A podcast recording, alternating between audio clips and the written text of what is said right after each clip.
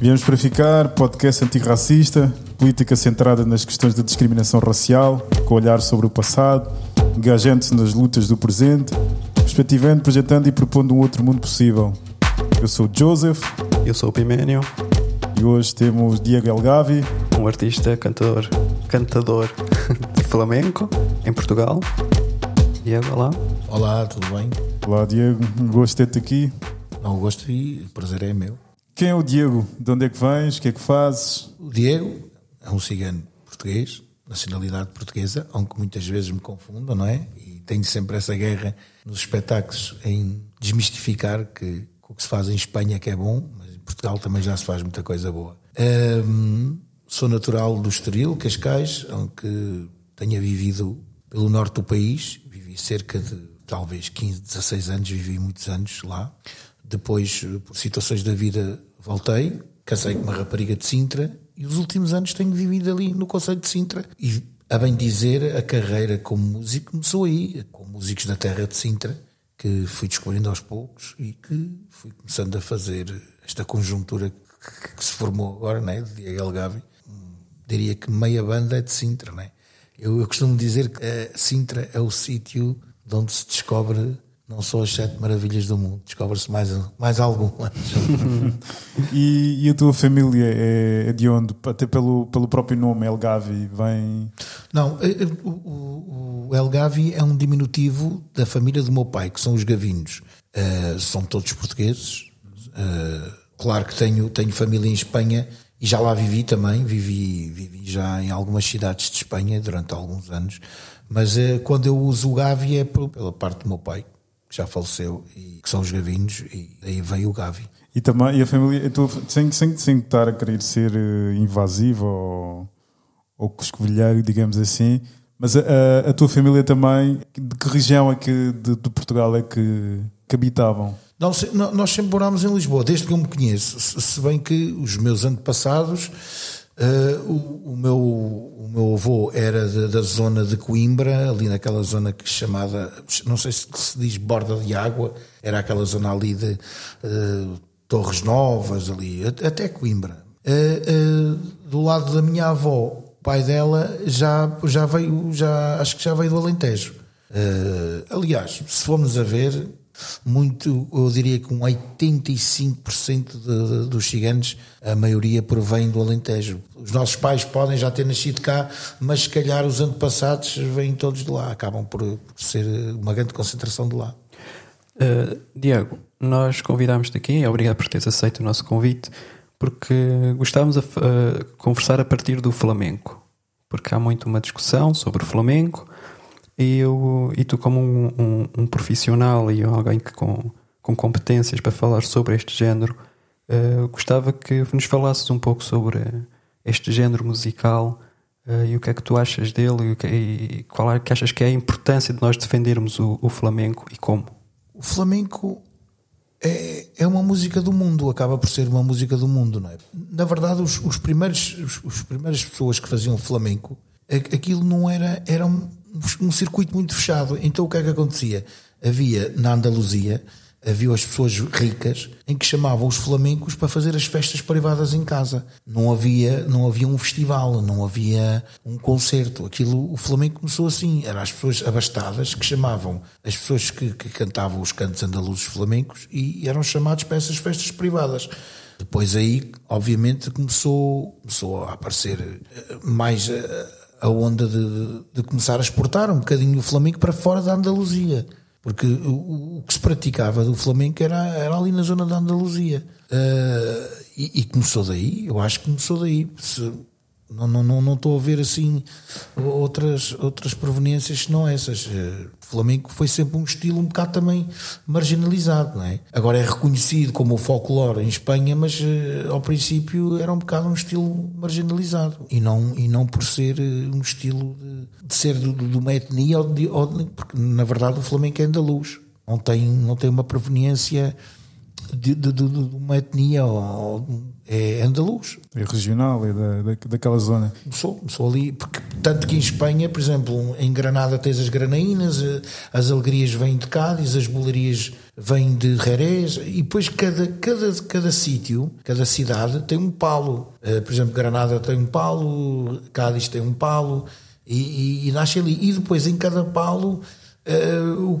que é cada estilo musical, há soleá, há poleá, há as alegrias do Benny de Cádiz, há, se formos ver a árvore genealógica do flamenco, não sei quantos paus é que são, mas são para cima de cento e muitos. É, aqui tem uma árvore genealógica porque houve pessoas que depois desenvolveram dentro do pau das bolarias o estilo deles próprios. É, é, é, não sei se há algum cantor, não sei, que eu conheça, não conheço nenhum, que consiga cantar todos os estilos, não é? Não, não, não conheço nenhum. Agora, obviamente que há cantores que cantam um estilo melhor que outro, né? Eu falo para mim, há palos que eu me adapto melhor. Uhum. Gosto da, da, da, da, forma como o canto vai e, adapto muito melhor do que outros. E diz-me uma coisa, uh, qual a relação que tu achas que, ou melhor, como é que tu relacionas o, o cigano calon da Andaluzia ou de Espanha ou, ou da, da Península Ibérica com o flamenco? Qual a sua importância no desenvolvimento do género? Olha, eu vou-te dizer, o Cigano aportou muito, aportou muito ao Flamengo, mas não é dele. O, o Flamengo, como eu disse há bocado, é um canto andaluz, do povo andaluz. O povo andaluz era dos mais pobres de toda a Espanha. Uh, agora, o cigano tem uma forma de interpretar o flamenco dele próprio. E o porquê? Devido à perseguição que, que os ciganos tiveram na altura, né? E então o cigano o que é que fazia? Fazia os trabalhos da jorna do campo. O cigano não tinha nada. O cigano tinha o trabalho, tinha as fogueiras e ali cantavam. O cigano nunca teve, não tinha as comodidades de outro, de outro povo. Então o que é que eles desenvolveram? O Flamengo desenvolveram-nos quase como uma defesa.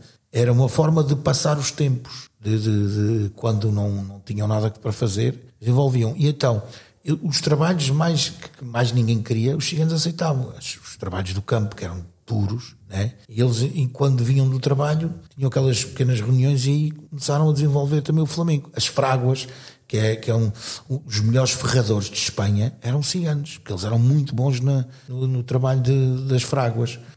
E então, o que é que o cigano fez? Aportou, obviamente, porque não se pode falar de flamenco sem se falar do, do, do povo cigano, não é? Só que em Espanha ainda há uma discussão muito grande entre o flamenco cigano e o flamenco. E muitas vezes há umas certas quesílias porque uns dizem que o flamenco não é dos ciganos, os, os ciganos dizem que o flamenco é deles, mas eu acho que não é uma questão de ser de alguém. Eu acho que o flamenco é toda a gente que gosta de ouvir. Né? Agora, o que eu acho é que há a interpretação que o cigano lhe dá ao flamenco é diferente. Não é melhor nem é pior, é diferente devido, não sei, ao que, a gente, ao que nós passamos e o que nós já trouxemos, não é? Porque eu vejo muita gente a cantar e que canta bem, mas falta-lhes o sal, falta-lhes aquele sofrimento do, do, rasgar, do rasgar de um ai, essas coisas todas. Aí é que está a diferença. É a diferença, eu acho que é muito o sofrimento que o cigano tem, que depois debita tudo quando toca. Porque mesmo um cigano não é só no canto, no baile é incrível. Aquela altivez de, de, de se defender no baile, a expressão na guitarra é a mesma coisa. Eu acho que a diferença é essa, mas acaba por ser o flamenco é de todos. Tiago, tu aí falaste hum, do sofrimento e falaste do povo andaluz. Mas há uma curiosidade que eu acho que, que é bom nós termos em mente. Eu não sou especialista no estudo do Flamengo, nem da história do Flamengo, obviamente, mas tenho ideias que o Flamengo começou-se mais a desenvolver por volta do século XVIII. Uh, e o que acontece em meados do século XVIII é a Gran Redada. A Gran Redada foi aquele, aquela tentativa de extermínio das, de, das pessoas ciganas em Espanha, que teve como condição uh, reunir todos os ciganos em várias cidades e atirá-los para um campo de detenção. E onde é que ficava esse campo de detenção? Justamente na Andaluzia. Pelo que não é por acaso que a Andaluzia juntou uh, os povos mais explorados, não só os ciganos, obviamente, mas isto também explica porque é que há tanta população cigana na Andaluzia. E quando tu juntas uma grande população que, que, sofre todo esse, todas essas perseguições no mesmo sítio, então acho que é muito normal, é, é quase, infelizmente, natural que a própria arte que dali saia acabe por exprimir esse sentimento e mais ninguém consiga reproduzir tão bem. Não é, não é, não é tentar romantizar o sofrimento, mas é no sentido de conhecer de onde é que ele veio, porque quando, quando ouves Eh, quando ouves o flamenco, tu não estás a ouvir só uma questão técnica, não é? Tu estás a ouvir uh, um sentimento ali cantado, uma alma, e isso acho que faz toda, toda a diferença. Que, que sentido de vida expressa o género musical flamenco? Que, que pensamentos, que, que, modos de vida, que modos de estar é que essa expressão cultural, a expressão musical expressa? Essa, essa é a pergunta que nós, os flamencos, nunca conseguimos mentir, nunca conseguimos dar a volta. Eu vou-te explicar. O flamenco vive-se muito à noite, sabes? Eu, eu, eu, conheci artistas eh, de flamenco que se os mandasses cantar antes das 7 horas podias eh, morrer. Porque, porque o flamenco vive-se de noite. De dia é para dormir. O flamenco vive-se de noite. E, e, e o, que, o que é que acontece muito? É uma vida muito, muito boémia, sabes? Um, infelizmente, infelizmente, eu, eu nunca passei por isso, graças a Deus, porque não, não me identificava e não me identifico. Eu já fui vezes, algumas vezes cantar a Espanha e faz-me confusão como é que aquela gente leva dinheiro para casa. Porque estou a falar de, de músicos conceituados em que, uh, infelizmente, uh, eu não sei, não sei se eles fazem aquilo todos os dias, mas acredito que sim. Uh, o, o, Flamengo está muito associado, por menos do que eu vi, há muito, muito mau vício muita droga. A droga, eu conheço cantores de flamengo que não sobem ao palco se não tiverem droga. Não sobem, por simplesmente.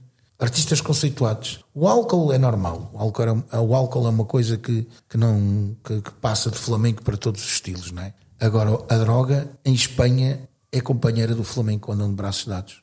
E a mim faz-me espécie. E depois, uh, aquela gente vive muita noite. Eu, eu, o pouco tempo que eu tive. Uh, em Madrid, agora a última vez que eu tive foi duro, porque de dia quase que não via ao dia. Tive ali uma semana em que vivia à noite. De dia era para dormir. E, o, neste caso, o consumo, de, o consumo de, de, drogas estaria relacionado com aquilo que disseste antes, na, na, um pouco da própria história do Flamengo, que é o sofrimento da, da população que vivia lá? Não, seria seria não. alguma forma de, não. de aliviar esse sofrimento, um escape? Eu vou, eu vou dizer a ti uma coisa. É normal em Espanha, o povo espanhol, pelo que eu vi, é normal consumirem cocaína para se divertirem. É normal. É uma coisa que me fez espécie. Em Espanha deve ser dos países da Europa que se consome mais cocaína. Mas não é porque sejas artista, é cultural deles.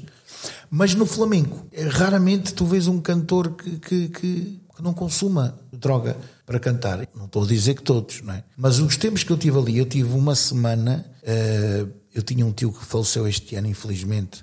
Eu tive lá uma semana e eu andei uma semana a cantar. Eu nos últimos quatro dias, ou nos últimos três dias, já não tinha voz. Estava completamente arrebentado. Andava a cantar há, sei lá, quatro dias seguidos. E eu, as, as fases que eu passei, a droga estava lá sempre não consumi porque eu não gosto, eu não, não, não ligo a nada.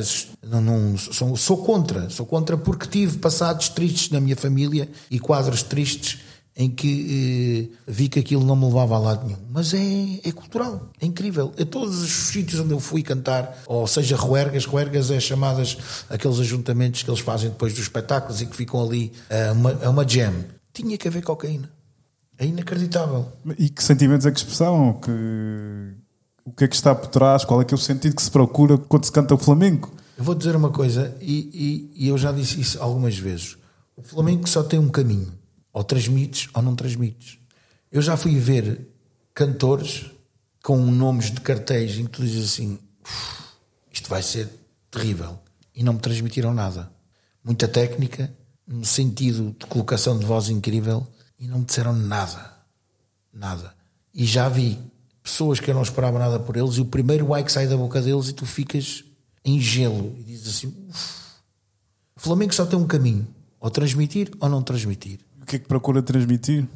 Que, que sentimentos, que pensamentos que. Olha, eu posso te dizer, não é por mim, eu posso dizer que pessoas que já foram ver os meus concertos, em que dizem que quando me ouvem cantar, que durante aquele tempo que estão ali, a minha transmissão é dar-lhes uma viagem. Eles fecham os olhos e estão a viajar. E, e tudo o que eu canto chega-lhes ao coração, chega-lhes à alma. E então, quando eu faço esse trabalho, está bem feito. Quando alguém chega ao pé de mim e diz assim: Diego, ouvi-te cantar e fiquei em gelo e viajei durante aquela hora que estive ali. Para mim, isso é o melhor concerto Nem que seja duas pessoas na plateia. Mas se essas duas pessoas me disserem isso, já fiz um bom trabalho. Porque para mim, o Flamengo só tem um caminho. Tu podes ser o melhor cantor do mundo, Flamengo, mas se não transmitires. E aquilo que se transmite pode não ser, pode não ser dito, pode não ser dizível, pode não haver palavras para, para isso. Eles chamam, sabes como é que eles chamam? Duende. Hum. O duende é, é aquilo que tu. O duende não é só em transmissão, é o mesmo eu em cima do palco. Já me aconteceu estar a fazer um espetáculo, em dar tudo e não haver duende. Já me aconteceu. E outra, houve outras vezes em que fiz espetáculos em que a banda chega ao fim e diz assim: Diego, acabou. Hoje passaste a mensagem a nós todos e estamos aqui a voar todos. Chama-se Duende. E continuando então na nossa cena dos espetáculos, há duas formas de, de podemos então cantar este flamenco. Aqui temos aquele flamenco mais uh, que tu podes cantar, sei lá, em casa porque gostas e não és artista propriamente dito, não é? Mas depois tens o artista profissional do flamenco. E é para aqui agora que eu queria seguir. Uh, do ponto de vista de, de alguém que quer profissionalizar-se na, na, carreira como, como flamenco, como é que tu vês um, a indústria da música a receber ou a não receber, ou a valorizar ou não valorizar o flamenco e a reconhecer ou não a sua matriz cigana? E se isso tem influência? Olha, eu vou-te explicar do, do que eu conheço em Portugal. Em Espanha é difícil. Há muita gente que pensa que por ser a música do povo, não é? Como o fado é aqui, pensa que é fácil. Não é fácil. Em Espanha, hoje em dia, é gravar um disco. E eu falo com muitos colegas e dizem-me que é difícil. Imagina-te, se lá é difícil, imagina-te aqui. Eu posso te dizer que eu, se fizesse um disco de flamenco tradicional, como os que se fazem em Espanha, que já não se fazem assim tanto, eu não iria conseguir gravar. Era impossível. Eu falo da minha experiência pessoal. Gravar um disco em Portugal quando se fala em flamenco, associa-se sempre muito à comunidade cigana. Então, as, as, as editoras ficam sempre com o pé atrás. Sempre. Primeira palavra cigano, depois a palavra flamenco. Por esta ordem, que é mesmo assim. Então, tu não podes gravar um disco em Portugal que seja de flamenco. Tu tens que ser uma pessoa que tens que gravar um disco, mas que tens de trazer outras influências. Para quê? Para que se forme ali uma chamada salada de fruta, para agradar a toda a gente. Né? Uh, e depois, se não tiveres meios próprios, é-te muito difícil. Eu falo por mim, é? se eu não tivesse ajudas do mecenas, eu tive um mecenas, que é o Ricardo Lopes, que foi o produtor executivo, em que disse, da primeira vez que eu tinha o meu disco gravado, infelizmente entrou um vírus no computador e deitou aquilo tudo abaixo. Então, de um dia para o outro, fiquei sem um disco. Ora, obviamente, quando tu não estás a pagar a músicos, porque todos os músicos que participaram no disco não me cobraram porque eu não tinha dinheiro para pagar na altura, dizer-lhes a eles outra vez, vamos gravar outra vez 12 temas ou 11, é, é complicado. Então eu tive, tive mecenas, né, que lhe disse, olha, aconteceu isto, isto, isto, isto, só que ao longo deste tempo todo, tu falas com tanta gente que à noite, quando estão com os copos, dizem: É pá, Diego, amanhã tu cantas muito bem, amanhã vou-te pôr a tocar ali, ali, ali. Outro dia nem sequer te atendeu. Na música há muito, há muito esse, esse lado. Né?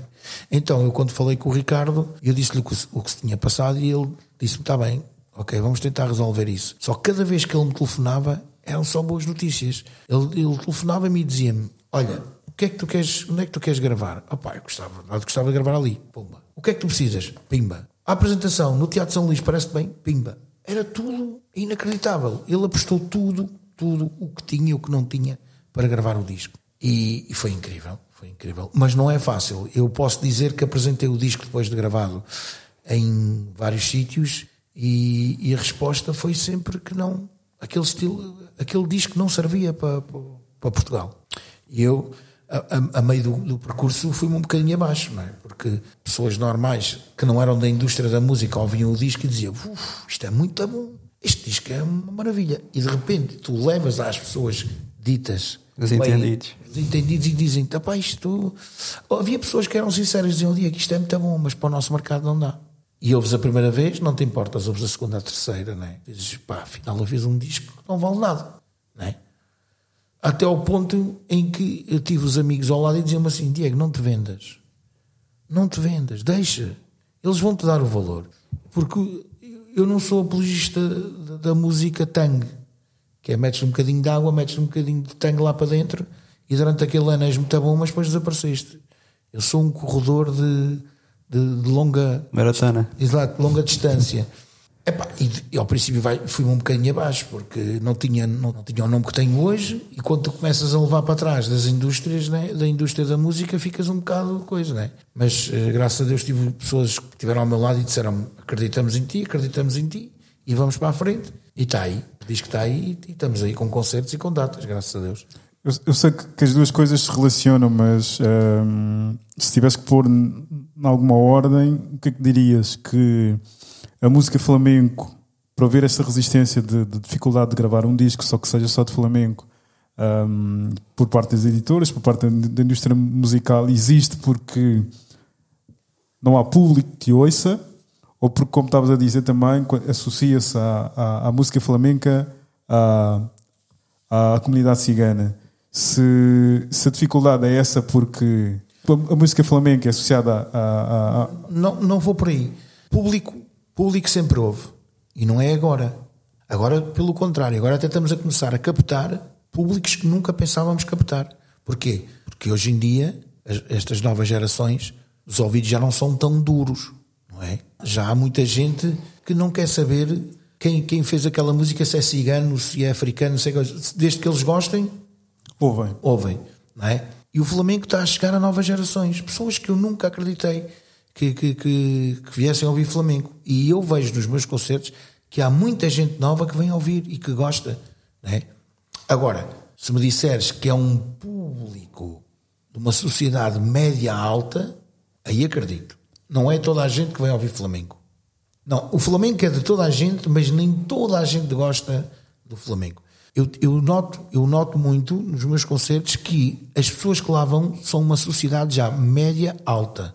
Uh, conseguem compreender melhor o Flamengo. E eu falo com imensa gente que, que, que tem vidas boas e que adoram o Flamengo. E, não, e, e muita gente diz que o Flamengo está muito ligado aos touros e às ganadas. Isso, isso é verdade que o Flamengo está muito ligado aos touros e às ganadarias, essas coisas todas.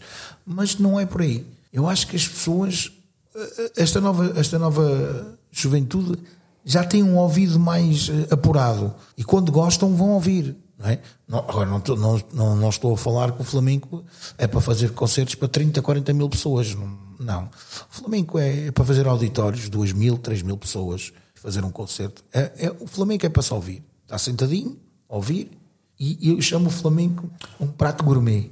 É ouve-se, degusta-se e vamos embora. Mas a dificuldade, então, a dificuldade então de gravar dentro da indústria musical prende-se muito então com, Com a indústria própria, com a própria indústria. com, com, com os, com, com os próprios, com as próprias Mas pessoas. não é só o Flamengo que está com esses problemas. É a música com qualidade que está com esses problemas. Porque hoje em dia a indústria quer apostar num músico e investir, um exemplo, 25 mil euros e daqui a três meses quer ter 100 mil. É, a, a indústria está assim. O olho comercial acima de É, tudo. Hoje em dia, ou tens um grande nome, caso de muitos artistas portugueses que estão aí, que são bons, são muito bons, em que ainda têm alguma liberdade para fazer os discos que eles querem. Mas porquê? Porque já tiveram sete ou oito ou cinco ou seis álbuns muito bons, em que venderam. Mas mesmo esses grandes músicos têm que fazer, no meio de, de um disco, têm que lá ter duas ou três comercialidade, músicas comerciais para poderem passar nas rádios. Uma música para passar na rádio não pode ter mais do que, no máximo, quatro minutos.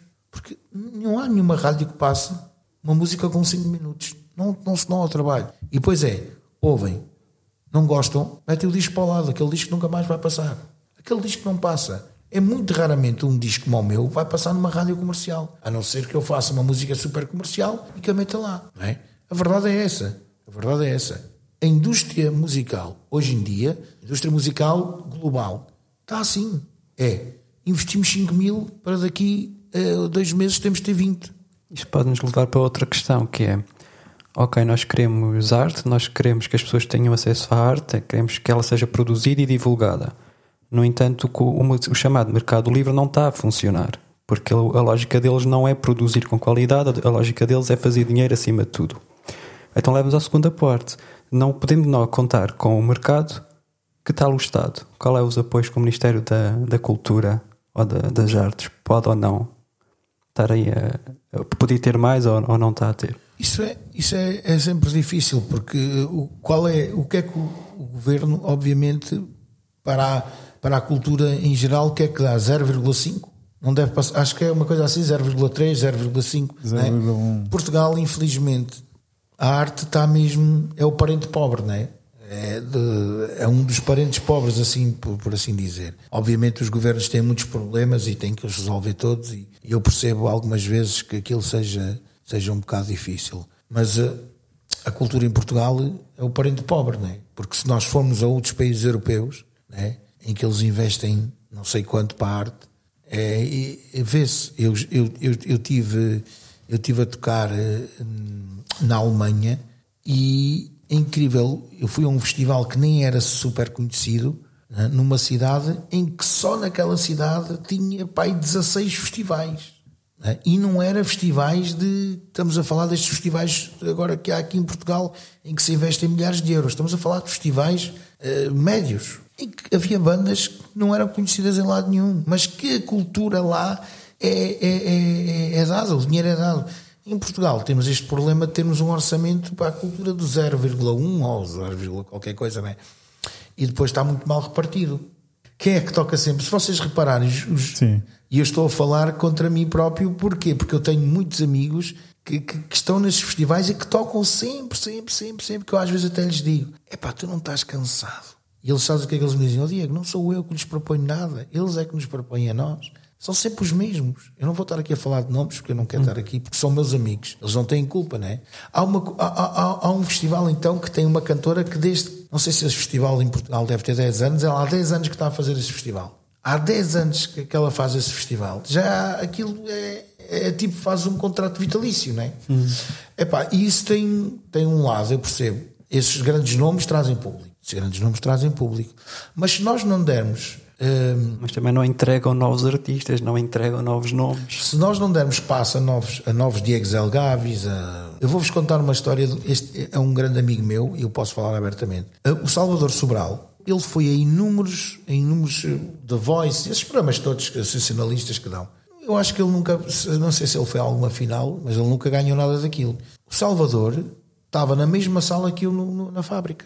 O Salvador chegou-me a dizer a mim: Diego, que horas é que tu tocas? A fábrica faz do braço de prata. Sim. A que horas é que tu tocas? Tocas X. Até eu vou tocar antes de ti ou toco depois de ti, porque senão arrisco para não ter ninguém na minha sala. Ele já tinha lançado um disco muito bom. Que impacto é que teve o disco dele? Quase nenhum.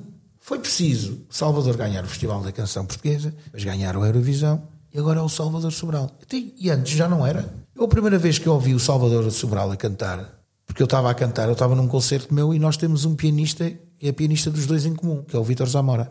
Ah, tem um projeto com, com o Salvador que chama-se Alma Nuestra. Eu estava a cantar e o, e o Zamora convidou: anda, e ele fez uma participação no meu espetáculo, na fábrica, uma coisa pequenina. Eu, a primeira vez que o ouvi cantar, eu fiquei deslumbrado. Eu é raramente, eu, raro, raro, muito raro eu ficar deslumbrado com alguém que não canta flamenco. E eu disse assim: e onde é que este gajo estava, pá? Mas ele já não era Salvador Sobral antes de ganhar a Eurovisão. Ele já era Salvador Sobral. Só que em Portugal, infelizmente, as coisas é assim. Primeiro tens, tens, tens que ser muito bom e depois é que te vamos ajudar. Então, Mas quando eu sou muito bom, já não preciso que ninguém me ajude. Não é? Mas é assim, a indústria funciona assim. Diz que não há interesse eh, da parte do público, mas não há interesse é da parte de quem tem o monopólio da indústria e que depois não a promove, não é? Porque quer estar sempre a usar as mesmas receitas, se calhar, não sei. Porque é mais seguro. Aqui tem, é, há, uma- há um detalhe que eu tenho, tenho que fazer aqui. Há uma questão com o fado e o flamenco em específico. É que eles não são só géneros eh, musicais como outros quaisquer. Ou seja, ma- Mas antes disso, eu queria só, que é para. Podemos sempre voltar a ele, mas para, para seguirmos. hum, em relação ai- ainda a isto de, por um lado, reconhece que o, o público, no geral, falando geralmente, hoje em dia tem, tem muito maior sensibilidade, muito maior abertura para ouvir coisas novas, não se prender só a um, a um determinado género e ficar-se por aí. E de que está cada vez mais a valorizar a qualidade. E portanto se, se algo novo tem qualidade fora daquilo que habitualmente ouve não terá problemas em, em ouvi-lo. Mas a verdade é que dentro da própria indústria musical continua a haver uma certa uma certa conservação no modo como se olha para para as expressões culturais no caso para a expressão musical e que é filtrada sempre por ou muitas vezes ou determinantemente pela pelo preconceito do modo como olham para, para o género musical em causa. Quando falavas de que o público hoje está muito mais receptivo a ouvir coisas novas, a ouvir flamenco, uh, coisa que não acontecia há alguns anos atrás, mas a verdade é que eh, os próprios promotores do, dos espetáculos, dos eventos musicais, por uh, em alguma medida quererem substituir-se ao próprio público, pensarem pela pelo próprio público com base nos seus próprios preconceitos, acabam de fazer esse filtro de que, de, de que, que género, que disco, de que modo é que deves gravar o disco, que músicas é que devem ter lá a ter para perceber. O que é que não se consome. Exatamente. Um, e a questão é uh, até, quando é que vai, até quando é que os próprios artistas e o próprio público vai deixar que haja essa intermediação por parte dos, das pessoas que fazem parte da indústria musical, que por um lado pretendem ter a, a, a, o pensamento do público de que de, daquilo que eles devem ouvir, aquilo que acham que eles vão gostar de ouvir, quando na verdade no fundo, no fundo estão só a defender uma certa mas isso, um certo interesse. Isso está a ser resolvido, sabes porquê? Porque imagina, eu tinha o meu disco, ele veio a uma editora conceituada e o que me foi dito pela pessoa que estava à frente, porque as, as, hoje em dia as grandes companhias têm provadores que têm, faço uma pequena ideia, mas uh, pelo que me foi dito, não é? têm 50 discos em cima do, da mesa. O que é que eles fazem? Fazem uma escolha por estilos e depois têm, acho que é, uh, ou é um ou dois provadores. E quando ouviram o meu disco, uh, fui chamado à companhia e disseram olha, tu foste um dos escolhidos entre não sei quantos, foste um dos escolhidos. E esses provadores são feitos, é composto normalmente, no caso, neste caso concreto, era composto por, por quem? Por... É uma pessoa que está a, a, trabalhar naquela empresa já há algum tempo e que conhece o mercado da música, sabe com, o, que é que, o que é que se vende, o que é que não sabe vender e o que é que sabe de ouvir, na ótica dele, obviamente. Né? E, e, e, e defende sempre defende sempre a empresa. Nunca quer que a empresa entre em prejuízo. Então o que é que me foi dito? Fui chamado a essa empresa e disseram olha, foste um dos escolhidos. Vais ter uma reunião com a diretora-geral. Tive a reunião e essa pessoa foi, por um lado, fez um bom trabalho, porque disse-me o que tinha a dizer, nem, nem me enrolou nem nada. E disse-me, Diego, tens um disco fantástico, eu ouvi o teu disco. Aliás, é um disco que eu vou levar comigo, porque vai-me vai servir para ouvir, porque adorei o teu disco. Mas comercialmente este disco não é viável. Eu, na minha ingenuidade, porque na altura aquela empresa era uma super empresa e muitas vezes a gente assina e não lemos as letras pequenas que estão nos contratos, não é? Graças a Deus tinha as pessoas certas ao meu lado e houve uma pessoa que disse assim: desculpe lá, mas o que é que não é comercialmente para vocês? Podemos mudar os temas e tocá-los de outra forma? Não, não, este disco é muito bom, mas comercialmente não é viável. Então nós temos aqui, queremos aproveitar os músicos, que são excelentes, queremos aproveitar o dia que tem uma voz excepcional, para gravar aquilo que a gente acha que é comercialmente comestível. Hum. E eu fiquei assim, de olhos abertos, como quem sabe onde é que está, nem, nem, nem não, não, não estava a cair a ficha. Só que, graças a Deus, eu disse: olha, eu vou pensar. E mal saí da porta, houve uma pessoa que estava ao meu lado, que é o Vitor, que é o pianista que ainda hoje está comigo, e disse: Diego, se tu assinares, vais vender a tua alma. Gravas um disco e acabou. Ninguém te vai reconhecer, ninguém sabe quem é o Diego. Aqueles discos, aqueles temas que eles te deram são uma merda. Agora, se tu não te venderes, vais penar, mas depois vais escolher. E foi o que aconteceu.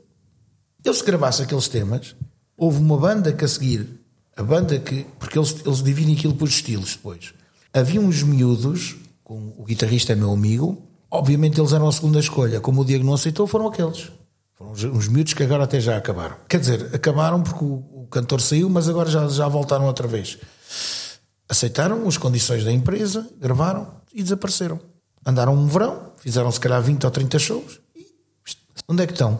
Desapareceram, voltaram agora outra vez, não assinaram com ninguém, fizeram o disco da autoria deles e mesmo assim, zero.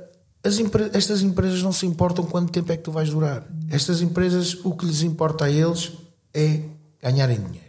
Pode ser uma banda de dois anos, não interessa, ganhamos dinheiro. Não perdemos, pois não, fora, venham outros. É, é, é, a cultura que hoje em dia. E então a pessoa que estava comigo disse: Diego, vais vender a tua alma. Tu vais gravar com esta empresa. É os maiores, vão-te fazer uma divulgação, vão-te pôr em todo lado. Mas é um ano. E estes temas são horríveis. Eu nem sei como é que tu vais encaixar ali. Agora, o teu disco, eu não mexia mais. Tu dizes que deixa estar, está cá fora, deixa-o ir.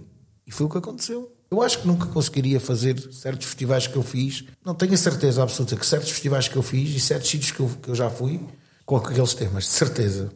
E não é estar-me aqui a gabar, mas já fiz coisas que, que me orgulho. Eu, eu, eu, já disse isso, em, em, sobretudo à minha família. Eu podia deixar a música hoje e já deixava um legado. Já deixava. Já toquei para em, em N pessoas que eu, se calhar, se não fosse a música, nunca, nunca conhecia. Nunca, nunca conseguiria chegar. Tenho algumas coisas que me orgulho, outras nem tanto, mas Fui lá com a verdade, fui com a minha música, não fui, não fui com o que me impuseram, fui com a minha música. E as pessoas gostaram da minha música, não gostaram do, do que me impuseram. Por isso é, é difícil. Eu conheço muita gente que canta super bem, tem discos tão bons e, e não consegue ir a lado nenhum. É o confronto entre o, o trabalho e o capital, mais do uhum. que. A, música, a, a, indústria musical está assim hoje em dia. Há, há quem consiga fazer os discos que eles querem, mas quantos anos têm de carreira e quanto dinheiro já deram àquelas empresas. E mesmo assim, e mesmo assim, não fazem os discos que querem. Há sempre. Mas isso é. E, e precisamente por isso, tu tens alguma. Ou, isso levou-te a pensar, ou alguma vez pensaste, ou se não pensaste, agora com a pergunta, ou com a tentativa dessa, ou com a tentativa disso, de que modo é que se pode ultrapassar isso? De que, de que modo é que os, os artistas podem ser independentes, poderem realmente ter as condições materiais para pôr em prática todo o sentido, toda a expressão musical, no caso concreto que estamos a falar, de, de o fazerem sem, sem estarem dependentes de, de pessoas que têm mais que, que. Quem domina o mercado. É, era o, que eu estava, era o que eu estava a dizer há bocado. Tem que ser mesmo pelos próprios meios deles. Eu conheço muita gente que agora está a usar os crowdfundings para, para, para patrocinar os discos, né? porque não tem hipótese, porque são bandas que começaram agora e então não tiveram a sorte do Diego de arranjar um, o Ricardo para patrocinar o disco todo. Né? Porque hoje em dia um disco, e da forma como eu o gravei, ainda custou umas centenas largas. Uh, o, que eu, o que eu tenho visto, lançou um tema e depois uh, faz os crowdfundings e depois vão até atingir o dinheiro para fazer as gravações porque não, não tem apoios, não tem meios financeiros para conseguir fazer uh, os discos, né? E então há, há muita gente que está que tá por aí, vão por aí. E, que papel é que o Estado, e quando falo do Estado aqui é no sentido de um, ehm, uma instituição cujo o orçamento, o dinheiro que tem é, é comum, de que modo é que poderia investir para que as pessoas, de acordo com as suas possibilidades, pudessem ter acesso aos meios para poderem eu, gravar e editar? Eu, eu, pelo que sei, eu pelo pouco que sei, eh, eu, graças a Deus, para o próximo ano vou ter uma, uma mini tour, são seis concertos, mas também, atenção, eh, o Estado não, não vai patrocinar essa, essa, essa mini tour, não é pelo disco Puerta del Alma, foi pelo que o disco Puerta del Alma conseguiu fazer, que foi uh, num concerto que também tiveste a oportunidade de lá estar presente, foi o que ele conseguiu fazer, que foi trazer a comunidade cigana ao teatro, ao São Luís, e, e depois eh, foi um cair do muro. Foi o que me foi dito, foi o cair dos muros, porque durante aquela hora e meia não havia distinção. Éramos todos iguais. Eram todos iguais e toda a gente dançou. Eu vi que na parte de cima, eu não tive muita oportunidade, confesso, porque depois tive a situação de Hoje em dia, para se vender discos, não se vende a não ser nos concertos. Isso é outra das coisas. Ninguém vende discos a não ser nos concertos. Eu posso dizer que, que acho que, se não me engano, foi o disco mais vendido, vendeu cento e tal discos. Acho que uma coisa assim que até me deu para rir. O disco mais vendido em Portugal foram cento e tal discos. Porque hoje em dia já ninguém compra discos. Hoje em dia descarregam, ou, mas comprar os discos físicos é, é muito raro. Uh, então, os, os, artistas o que é que fazem? Aproveitam uh, os concertos para vender os discos. E eu confesso que uh, no, no, Teatro São Luís passei um bom bocado a assinar e, e, a vender os discos, obviamente. e então, o que me foi dito, até passado pelo, pelo, na altura pela Secretária de Estado e pela, pela adjunta dela, foi que ficaram maravilhados porque pela primeira vez viram um projeto em que uh, o artista principal é, era cigano e que durante uma hora e meia as pessoas caiu os muros, estavam cá em cima a dançar ciganos, não ciganos, tudo a curtir, tudo a beber uns copos, não havia nada, toda a gente em boa harmonia, que é o que se quer, que afinal uh, somos todos iguais, não é? Foi na altura. Uh, eh, uma pessoa que era a Cristina Milagres, que marcou uma reunião comigo e propuseram eles é que me propuseram isso, porque na, o, o que me foi dito é que há dinheiro para apoiar as minorias étnicas, porque todos os anos há umas verbas destinadas uh, para, para apoiar essas pessoas mais desfavorecidas que são fundos europeus.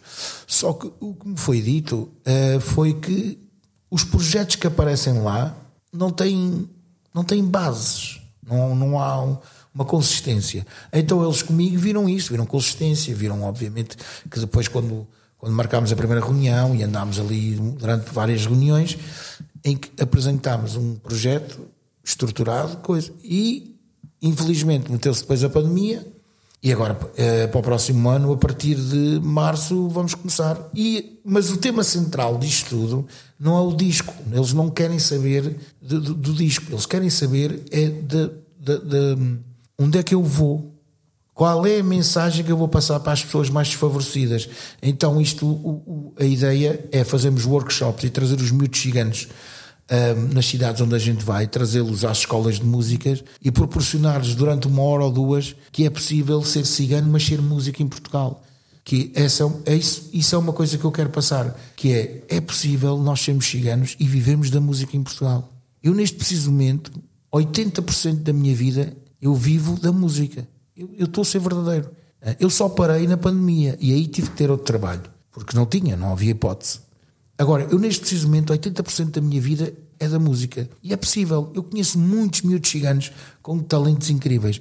Mas isso também tem que começar a ser dos pais, da família. Temos que os educar e dizer: é possível. Porque se eu disser ao meu filho que não é possível e que tem que ir para a venda, que tem que fazer vida de cigano, ele vai se mentalizando naquilo. Nós vamos crescendo naquilo que nos dão, não é? E é possível. E, e, e então, com o ACM, a, a, a luta vai ser essa: é trazer os ciganos aos teatros através de mim, através seja de quem for, neste caso sou eu, trazê-los aos teatros e dar-lhes workshops gratuitos e, e fazer-lhes ver que pode-se viver da música.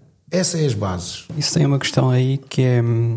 É possível no sentido que eles podem. que eles têm talento e são tão capazes de quanto qualquer outra pessoa. O problema é que não há condições que tornem isso possível. Temos de falar essa questão da, por exemplo, a indústria da música ela não apoia e o Estado pouco, pouco ou nada faz. Há agora esse projeto que terá uma limitação demográfica, porque vai ser para poucas pessoas, porque não, também não, o financiamento não é assim tanto quanto isso. Podes até dar aqueles workshops e não é a primeira vez que se tenta dar workshops, ok, agora tem uma, o, o, aspecto diferencial é que estás lá tu, envolvido, o que já faz uma grande diferença. És um profissional da música, és cigano, sabes o que estás a fazer, conheces o, o, o teu trabalho, mas o problema aí é que mesmo que eles tenham todas estas formações, como é que eles vão dali para, para ter a sua própria vida, não é? Porque até o próprio Salvador Sobral, que é o Salvador Sobral, teve essas dificuldades, não é?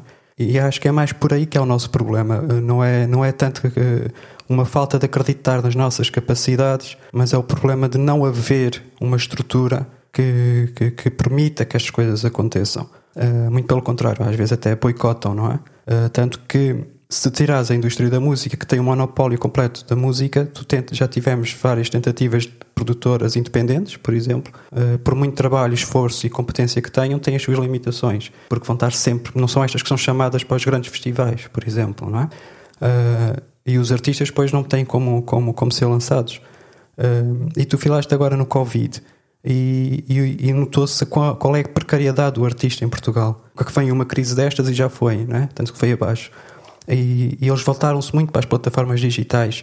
E aqui eu gostava de falar contigo sobre isso também, que é até que ponto é que tu achas que estas plataformas digitais realmente podem servir ou, ou não para tentar uh, ser uma alternativa a estes meios, uh, porque houve muitas lives também, houve muitos concertos. Olha, eu vou-te eu vou -te falar na minha pessoa, Sim. obviamente.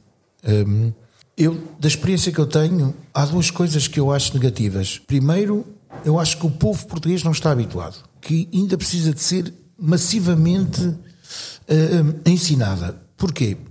Eu fiz, eu fiz uma, Estás a falar do, do gosto pela cultura em geral ou do flamenco em especial? Não, estou a falar no geral. Porque eu, eu, eu, eu posso dizer que eu fiz uma das lives, chegámos a um pico de, de ter 4 mil pessoas a ver-nos, em que era pedido um donativo, uhum. tu podias dar o que tu quiseres, uh, e as pessoas, pura e simplesmente, o português, acabou de ver o concerto e desligou. Donativo, esquece. É, é triste, sabes?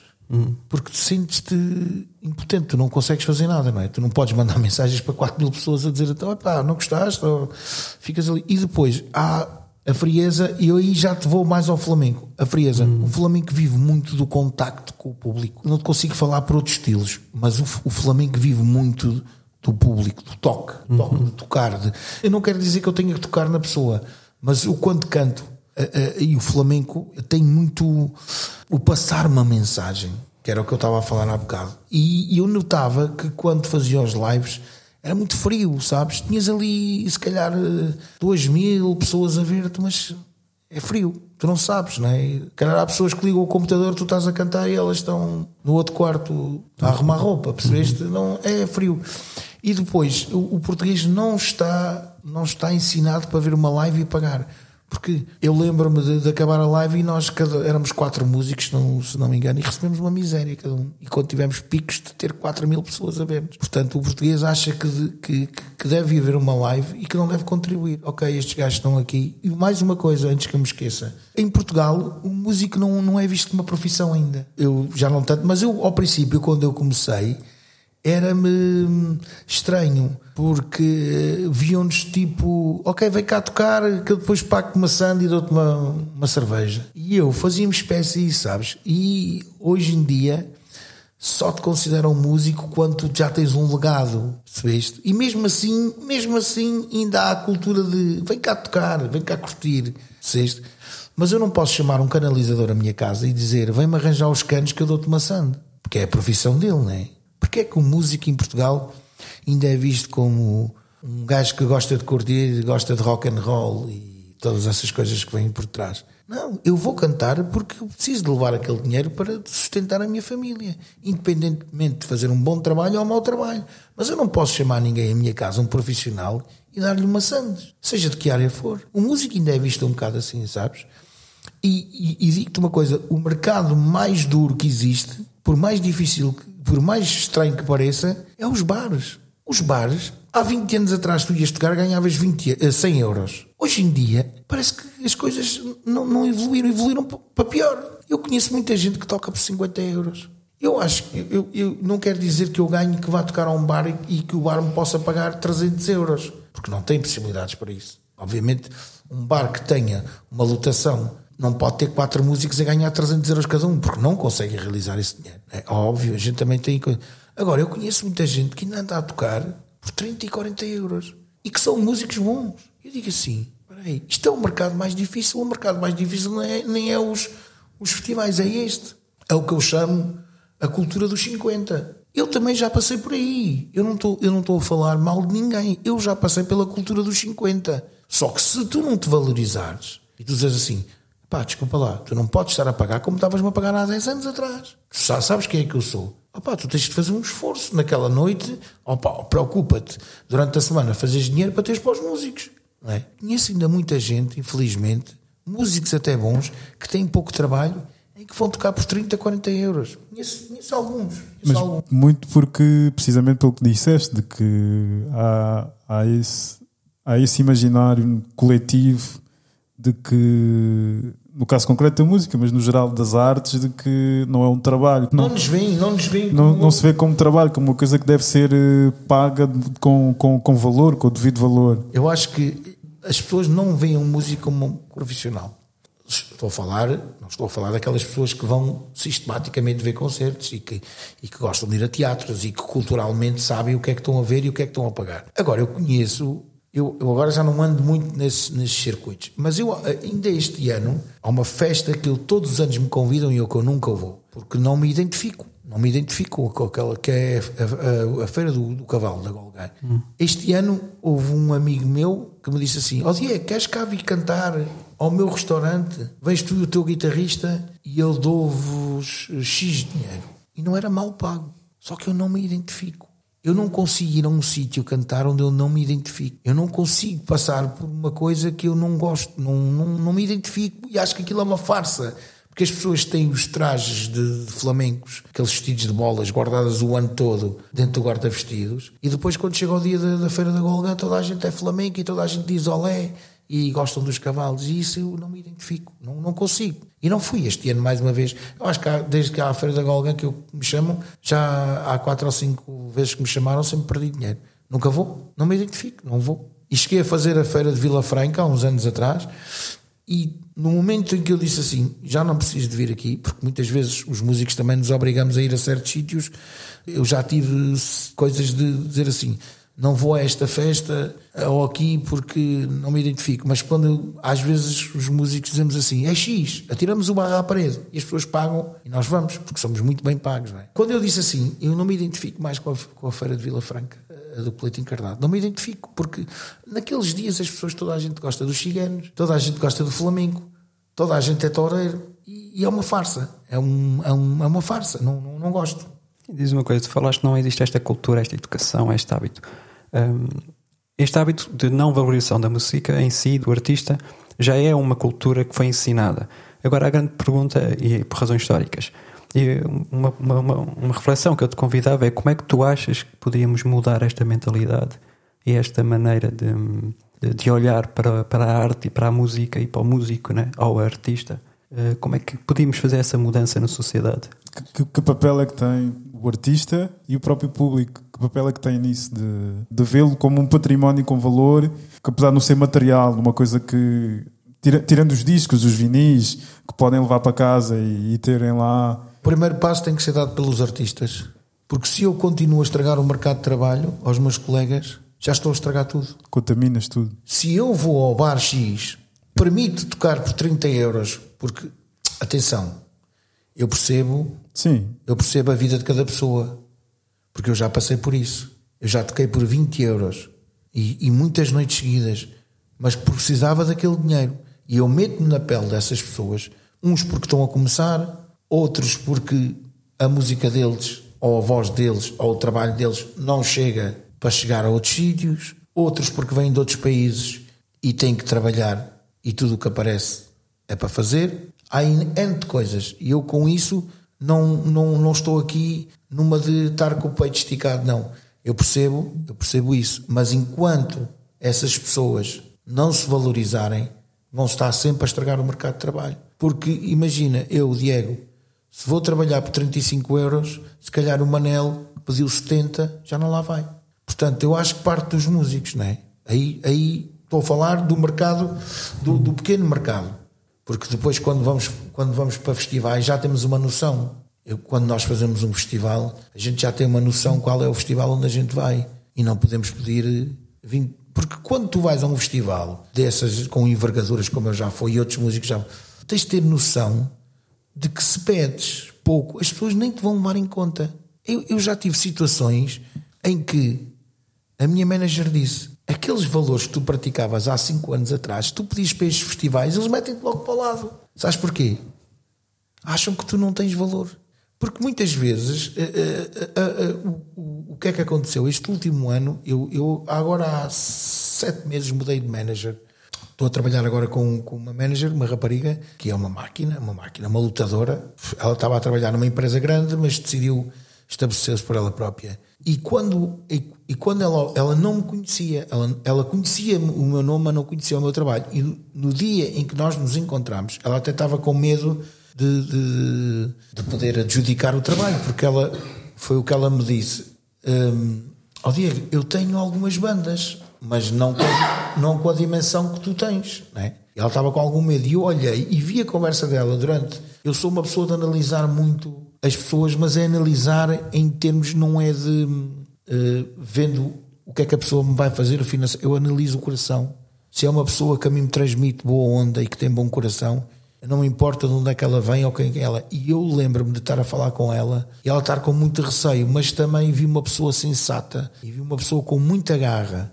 Uh, e eu, eu, por acaso, nesse dia, ou foi, ou foi nesse dia, ou foi dois dias antes, eu tive uma proposta de um grande da música, de um produtor muito grande.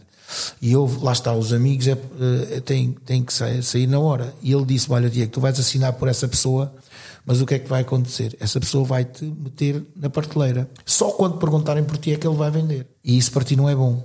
Vais estar, assinaste com Fulano, ganda nome, estás na agência do Fulano, mas ele tem lá, ele tem muita gente para vender, que lhe dão dinheiro.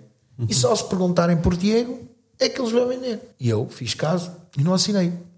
Entretanto, apareceu-me esta miúda e, e eu vi o coração dela, sabes? E ela estava com muito medo, não era. Que ela disse: o teu projeto já está tão avançado que me dá medo de não te conseguir vender como tu queres. E eu disse-lhe: Olha, trabalha, que eu já vi que tu és uma pessoa lutadora, tens um bom coração e vou acreditar em ti. E está dar frutos, sabes? Ela está. Tá, não vendeu 30 espetáculos, porque hoje em dia vender 30 espetáculos é muito difícil, mas está-me a conseguir coisas e ela alertou-me numa coisa: Diego, eu quando ouvi o teu disco e pus-me em casa com os meus fones e disse: Estes gajos podem pedir 5, 6 mil euros e vão tocar a todo lado. Isto é um bandão, isto é um disco. Né? E então ela está a vender o show e está a conseguir vendê-lo. E diz mesmo: Diego, as pessoas ouvem o teu disco e dizem.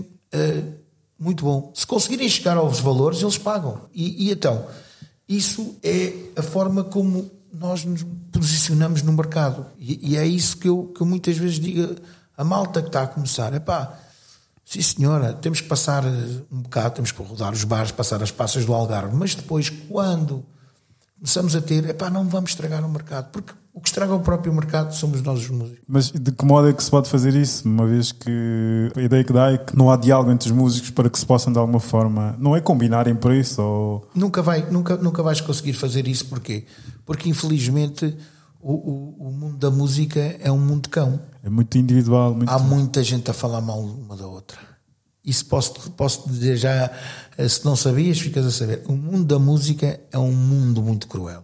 Porque há poucos espaços para tocar. E está, e está dominado por cinco ou seis pessoas que, que se mexem na cidade de Lisboa muito bem e que dominam. E que depois levam aquelas pessoas que lhes interessa mais. Não é? É, é, é, é isso. E não há nenhuma forma. Porque eu digo-te agora, não, olha, António, não vais tocar ao bar X por menos de 75 euros. E o António diz que não. Mas depois vai lá o Manel, que não conhece o António de lado nenhum, e, e, diz assim, e o dono do bar diz assim: Não, que eu não quis pagar 75, pago 45. E o Manel, como não tem outro sítio, vai tocar. Vai ser sempre muito difícil, muito, muito difícil. Isso não, não há volta. Mas o passo é, é, sem dúvida nenhuma, passa pelos artistas tomarem, tomarem essa posição. Passa, passa pelos artistas tomarem essa decisão, obviamente. Valorizar o seu trabalho. Sim, e... Porque se tu não valorizares o trabalho, ninguém vai valorizar o teu trabalho. Obviamente que tu vais tocar a um sítio, se aquele sítio está sempre cheio cada vez que tu vais lá. O público valoriza de certa forma, sem dúvida. O público valoriza. Eu tenho um sítio que eu toco todas as terças-feiras, que é o Social B, que é engraçado porque uh, eu comecei a tocar no, no, no primeiro sítio que esse senhor teve, que era na, na, na Rua Cor-de-Rosa, e um dos músicos que toca comigo propôs-lhe uh, as quartas-feiras do jazz e as terças-feiras do flamenco. E a pessoa, que é uma pessoa com uma mente muito aberta, flamenco? É, é, vamos lá por isso. E começou muito devagarinho e depois tivemos lá três anos em que estava sempre cheio, nos dias do Flamengo, sempre. Ele agora abriu, ele parou uh, e agora há um ano para cá abriu outro espaço. E há cerca de três meses disse-me: Vamos começar a ter música ao vivo. A primeira coisa que eu quero ter aqui é o Flamengo. Foi logo: primeira coisa que eu quero ter aqui é o Flamengo. Não me tragas mais nada sem ser o Flamengo. E começou o Flamengo há três meses aparece lá uma terça-feira e vês aquilo como é que está. Uma loucura. Uma loucura. Falaste da Rua Cor-de-Rosa, nunca adorei. Agora, Sim. e o Social B, para quem não sabe onde é que é, onde é que fica? O Social B fica na Rua da Boa Vista. É aquela Rua dos Elétricos, a Rua certo. da Boa Vista. Vai dar a Santos, não é? Aquilo vai dar a Santos, acho eu. É que depois chegas ao fim da rua, se virares à direita vais dar à Assembleia. Sim, sim, sim, sim, sim, sim. É um sítio, é um sítio fantástico, é um sítio fantástico por, por uma simples razão há uma mistura étnica incrível. Eu queria te perguntar sobre isso. 90% das pessoas que lá vão são estrangeiros. Eu tenho um, um senhor do Egito que lá está todas as semanas. E outra coisa, que é o que o Flamengo ainda não conseguiu aqui. Uh, e eu adoro tocar no social web por causa disso. E há uma coisa que se tem que começar a implantar em, em Portugal e que infelizmente em Lisboa ainda não, a não ser nos teatros. O Flamengo é como o fado. Tu vais a uma casa de fados e não há barulho. Tu vais, tu vais a uma casa de fados, seja lá qual for, não podes fazer barulho. Nem podes pedir bebidas enquanto os cantores estão a cantar. Em Espanha, isso, com o Flamengo é igual. Em Portugal, ainda não está. Há sítios que eu toco que é uma barulheira incrível. Ainda não há aquele respeito. Ainda não pelo... há. O Social B, ele incutiu isso. Antes de começar os concertos, ele em inglês diz: Meus amigos, o Flamengo é como o fado, é um estilo que se quer e que não haja ruído, e durante o espetáculo não podem fazer barulho. Quando acabar o concerto, podem fazer o que quiserem. Incutiu isso e acabou. Tu ainda bem que falaste sobre essa coisa da mistura, porque tu, quando, quando estás a fazer o teu disco e apresentas no São Luís, tu não, não te limitas só a fazer um flamenco, tu trouxeste uh, outros géneros e traz essas misturas para, tua, para o teu flamenco. Uh, até que ponto é que tu achas que, é, que, que enriquece esta mistura, ou que é relevante, ou que possa ser ou não importante experimentarmos estes diálogos entre géneros? Ou qual o peso que estes outros géneros têm para ti, estes ritmos, por exemplo, o cubano, o jazz, tu, com tu, tu misturas? Para mim é super importante. Porquê? A mim deu-me a conhecer outros estilos musicais que se não fosse através de, destes músicos que estão comigo, era difícil. Olha, eu sempre fui um bocado ao ouvido duro, sabes? Eu sempre fui um, um purista e ouvia flamenco, flamenco, flamenco, flamenco. Havia um estilo musical que eu sempre gostei e que gosto, ainda hoje em dia ouço muito, que é soul music. E porquê? Devido às características que eles têm parecidas com os ciganos. A soul music é nascida daquelas raízes dos negros, né? do que sofreram também, e aqueles cantos que a gente ouve deles, da soul, do, do, gospel, aquilo é tudo cantos de sofrimento. Eu tenho muita coisa parecida com o, o flamenco cigano. Um, enquanto à diversidade, quando eu me comecei a perceber em que me podia juntar com outras pessoas e fazer a mesma coisa que faço, mas com outros estilos, e que podia ir para a frente, para mim isso foi muito enriquecedor. E descobri um estilo, um estilo musical, ou uma cultura musical, que é a música cubana, que é muito rica. E, e há, uns cantos, e há uns palos em Espanha, do flamenco, que chama-se os cantos de ida e volta, que são os cantos que traziam do norte de África para, para o flamenco e até de Cuba. Uh, e, e há as colombianas, que são cantos de ida e volta, as milongas também, uh, tanta coisa. Eu antes de ter a banda Diego Gavi, nós ensaiámos para ver qual eram os músicos que encaixavam melhor e não encaixavam os músicos do jazz encaixavam, mas não tinham aquela liberdade. Coisa. Eu, quando comecei a encaixar os músicos cubanos, no caso do Vítor Zamora e do Léo Espinosa, eles encaixavam logo à primeira. Aquilo era como uma luva, aceitavam-lhes como uma luva. Porquê? Devido à sonoridade que eles já trazem. Que eles, eles, eles têm muita rumba, eles têm muita rumba, têm, têm, têm as timbas. E, e, e isso, o que é que acontece? Eles adaptam-se muito bem, e mesmo em Espanha, em Espanha, aquelas grandes produções, aquelas grandes bandas, têm que ter sempre um ou dois comandos lá metidos. Eles, eles chegaram à Espanha e foram dos músicos que encaixaram melhor com os flamencos, foi os, foi os cubanos. E então, quando, quando foi dado a conhecer esses ritmos, os ritmos cubanos, o próprio jazz, eh, todas essas, essas, essas ramificações, eu fiquei a conhecer melhor esses estilos e depois fui abordá-los. Tanto que eu agora. Uh, alguns. Eu nunca tinha cantado um bolero na minha vida era uma coisa impensável na minha, na, na, minha carreira como, como artista, pelo respeito que tenho, obviamente. É como cantar um fado. Eu posso cantar um fado flamencado, mas eu não sou um cantor de fado, pelo respeito que eu tenho, pela, pela disciplina que o fado tem também. E quando o Vitor disse: Epá, porquê é que não cantas um bolero? E ele dava-me as notas e eu ia inventando. E ele disse-me uma coisa: Não cantes o bolero como a gente canta, porque isso nunca te vai sair. Canta o bolero cigano vais fazer um bolero, mas com a tua voz, com as tuas raízes. E fizemos o Bolero Zamora, que dediquei-lhe a música. Eu acho que é muito bonito, mas claro, há um bolero aciganado, não é?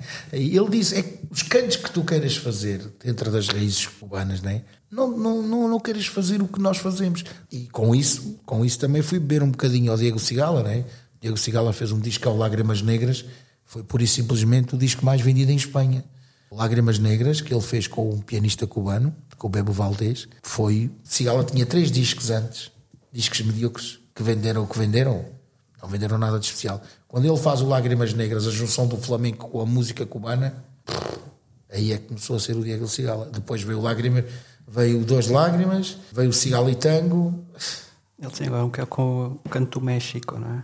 Sim, ele agora. Não, ele, ele, sim. Ou seja, ele mantém essa coisa de, de misturar, não é? Sim, sim. Ele, o Cigala é, um, é, é uma pessoa que muito, culturalmente ele gosta muito de coisa. Se bem que este último disco eu não gostei muito. O Cigala cantar México, mas que uma coisa assim, não, não, não, me, não me identifico tanto. Agora, para mim, para mim, uma obra que ele fez foi o Cigala e Tango, que ele agarrou na música argentina e fez um espetáculo no acho que foi no, no, teatro mais importante, que é o Teatro Rex, acho eu, em Buenos Aires. Esse disco está uma brutalidade. A forma como ele conjuntou o flamenco com o tango argentino está. Algum dia, quando eu for mais conhecido, consiga fazer assim uma coisa parecida com. Há uma coisa que, que eu gostava muito de fazer, não digo agora porque não tenho capacidade, nem, nem, nem tenho. Não, não tenho capacidade e teria que estudar muito, mas é todos os projetos que eu vi de flamenco e fado são horríveis. E, e, eu, e eu, há uma coisa que eu gostava mesmo de ver e bem feita. Era um projeto que um dia, se eu tiver possibilidades financeiras e, e que faça uma coisa de raiz, mas bem feita, que é um, um, um disco que, que, que, possa interpretar os, os temas eh, de alguns fadistas e, e claro, a Amália terá que sempre ter a posição nisso, né? Em termos de, de, dos temas, mas bem feitos, uma coisa bem feita. Não é algumas paralises que eu já ouvi aí que eu não gosto, não, não consigo identificar. e que, que, que, que, ensinamentos é que podes partilhar connosco dessa mistura de géneros musicais poderiam ser transportes para a sociedade, para haver essa diversidade, essa relação entre diferentes modos de expressão cultural provenientes de diferentes etnias? Olha, a música tem o poder de passar todas as barreiras. Eu não tenho assim tantas, tantas colaborações, mas eu, quando vou gravar com alguém, e no caso de quando eu tenho três participações no meu disco, tudo completamente diferente. Tenho o Paulo de Carvalho, que é o Paulo de Carvalho, né? é, um, é um cantor, é um revolucionário, se é que se pode chamar, um, ele já cantou canções de revolução, já cantou fado, já cantou tudo pronto. Paulo de Carvalho é o senhor. Depois tenho o Senhor Fado, que é o Ricardo Ribeiro, que para mim é o melhor cantor de fado, para mim, na minha humilde opinião, melhor cantor de fado em Portugal. E depois tenho o Tatanka. Portanto, são três coisas. E uma das coisas que eu lhes pedi a eles foi: não são vocês que têm que vir ao Flamengo, eu é que tenho que ir ao vosso terreno. Só que por mais que eh, eh, nós na gravação era uma risada, porque por mais que eu me quisesse esforçar para ir ao terreno deles, a minha voz sai sempre flamenca, não há outra forma de cantar, não é? E então acho que foi, foi com o Tatanka. E estávamos a gravar e a música tem guitarra elétrica e tudo, e e ele está a cantar aquilo, eh, ele está a querer vir ao meu terreno. E eu tentei ir ao terreno dele. E ele, e ele a meio disse: Olha, Diego, olha, Diego, isto não vai funcionar assim. Deixa-me eu cantar conforme estou a cantar. Agora tu manda o teu rasgo. Que ele, ele é assim, ele é muito libertino. Diego, tu tens que mandar o teu rasgo ciganês e o resto é, é caspa. E o que sair, saiu. E é engraçado que tivemos ali. Mas enquanto eu estava-me ali a esforçar para, para tentar cantar blues ou um. Aquilo não estava a funcionar. E ele disse: Olha, enquanto tu não adaptares o teu estilo e rasgares aí como tu fazes, a coisa não vai sair. E é verdade, de um take depois, fiz aquilo à minha maneira e ficou. Ele disse: Não mexam mais, que isto é o Diego, não há volta a dar. E, e, epá, e, e com, com, os outros foi a mesma coisa. Não se pode. Uh, podemos nos adaptar às outras pessoas, obviamente, mas nunca perderes aquela. Porque por mais que eu queira cantar uma morna, vai sempre soar a, a flamenco. Porque, porque é a minha raiz, não é? Eu acho que é, é isso. Mas é, o que tem de bonito é isso, é essas conjunções, não é? essas, essas ligações que, que, que às vezes há coisas que não colam, mais que a gente queira colar, não colam, não é? Mas há outras que, quando a gente mete a magia e as coisas ficam, ficam lindas. Eu já vi coisas lindas, lindas já. E para o ano estou a pensar em fazer algumas coisas que não posso desvendar já, uh, mas que, que se calhar vão surpreender pela positiva, porque não estão à espera que se calhar Flamengo vá ali, àquela rua, não é? Mas o Flamengo já foi a muito sítio. O Flamengo já foi ao rock, já foi à sol, já foi à bolaria, já foi a tanto lado, não é? Ah, o Flamengo em Espanha já está muito, muito, muito expansivo, não é? Em Portugal ainda não está tanto assim, não é? Também porquê? Porque não há tantos artistas assim que estejam numa ribalta em que possam. Porque era o que eu estava. Era o que eu estava. Às vezes, uma pessoa dizer as verdades pode pensar que é presunçoso, mas a verdade é que também não é o artista, o artista que está em cima, o topo, o chamado topo, também não vão gravar com qualquer um. Porquê? Porque já tem um certo nível e, e, e é normal que eles também já não queiram gravar. E mesmo as editoras, por exemplo, eu tive um problema com um problema, foi logo sanado, obviamente. Uh, quando eu gravei com o Ricardo Ribeiro, e eu disse-lhe ao compadre, gostava que você quisesse. Está bem, qual é a música e coisa e tal. Mas, passado uma semana, recebi logo uma, uma chamada da agente dele. Oh, Diego, então você gravou com, com o Ricardo, sim. Olha, daqui é fulana. É que você não pode, não pode editar nada, eh, nem pode lançar nada sem passar por nós. Olha, mas eu desculpe lá, eu não sabia porque eu falei com o Ricardo e o Ricardo deu-me luz verde. Eu liguei para o Ricardo e o Ricardo disse: pá, não faças caso dessas. E é engraçado que ele depois ele chamou-me para um concerto que ele fez em Alcochete e perguntaram-lhe é pá, você gostava de ter aqui uma voz, como isto é a zona de touros e tudo, uma voz flamenca. Ele diz: olha, voz flamenca em Portugal, sou o Diego. Se quiserem, chamei o Diego. Eu fui lá, eu conhecia a manager dele. E, e ela chegou-se ao pé de mim e disse: Epá, desculpe lá, nós tivemos ali um atrito, coisa e tal. Não, atrito nenhum. Falei com o Ricardo, não houve nenhum problema. Ele disse que eu podia gravar, só fiz isso. Não, mas desculpe lá que eu depois ouvi o tema e é muito giro o tema. É pá, você canta muito bem. Há essas defesas que muitas vezes as pessoas metem e há, e há essas, essas, esses níveis em, em que o fulano já não vai gravar com o fulano. E eu tive a sorte e a benção de Deus foi que as pessoas que eu quis que, que gravassem no meu disco disseram logo. E o, na altura o Salvador não veio gravar porque na altura o Salvador ia ser transplantado e então ele, com muita pena, ele disse: Diego, vou entrar para o hospital e não vou conseguir. Mas é engraçado porque os músicos com quem, os, os topos com quem eu quis gravar, eu ligava-lhes e muitos deles, o Tatanka não, porque já somos amigos há uma porrada de anos. Agora, o Ricardo Ribeiro não tinha uma amizade assim tão grande, nem com, com o Paulo de Carvalho.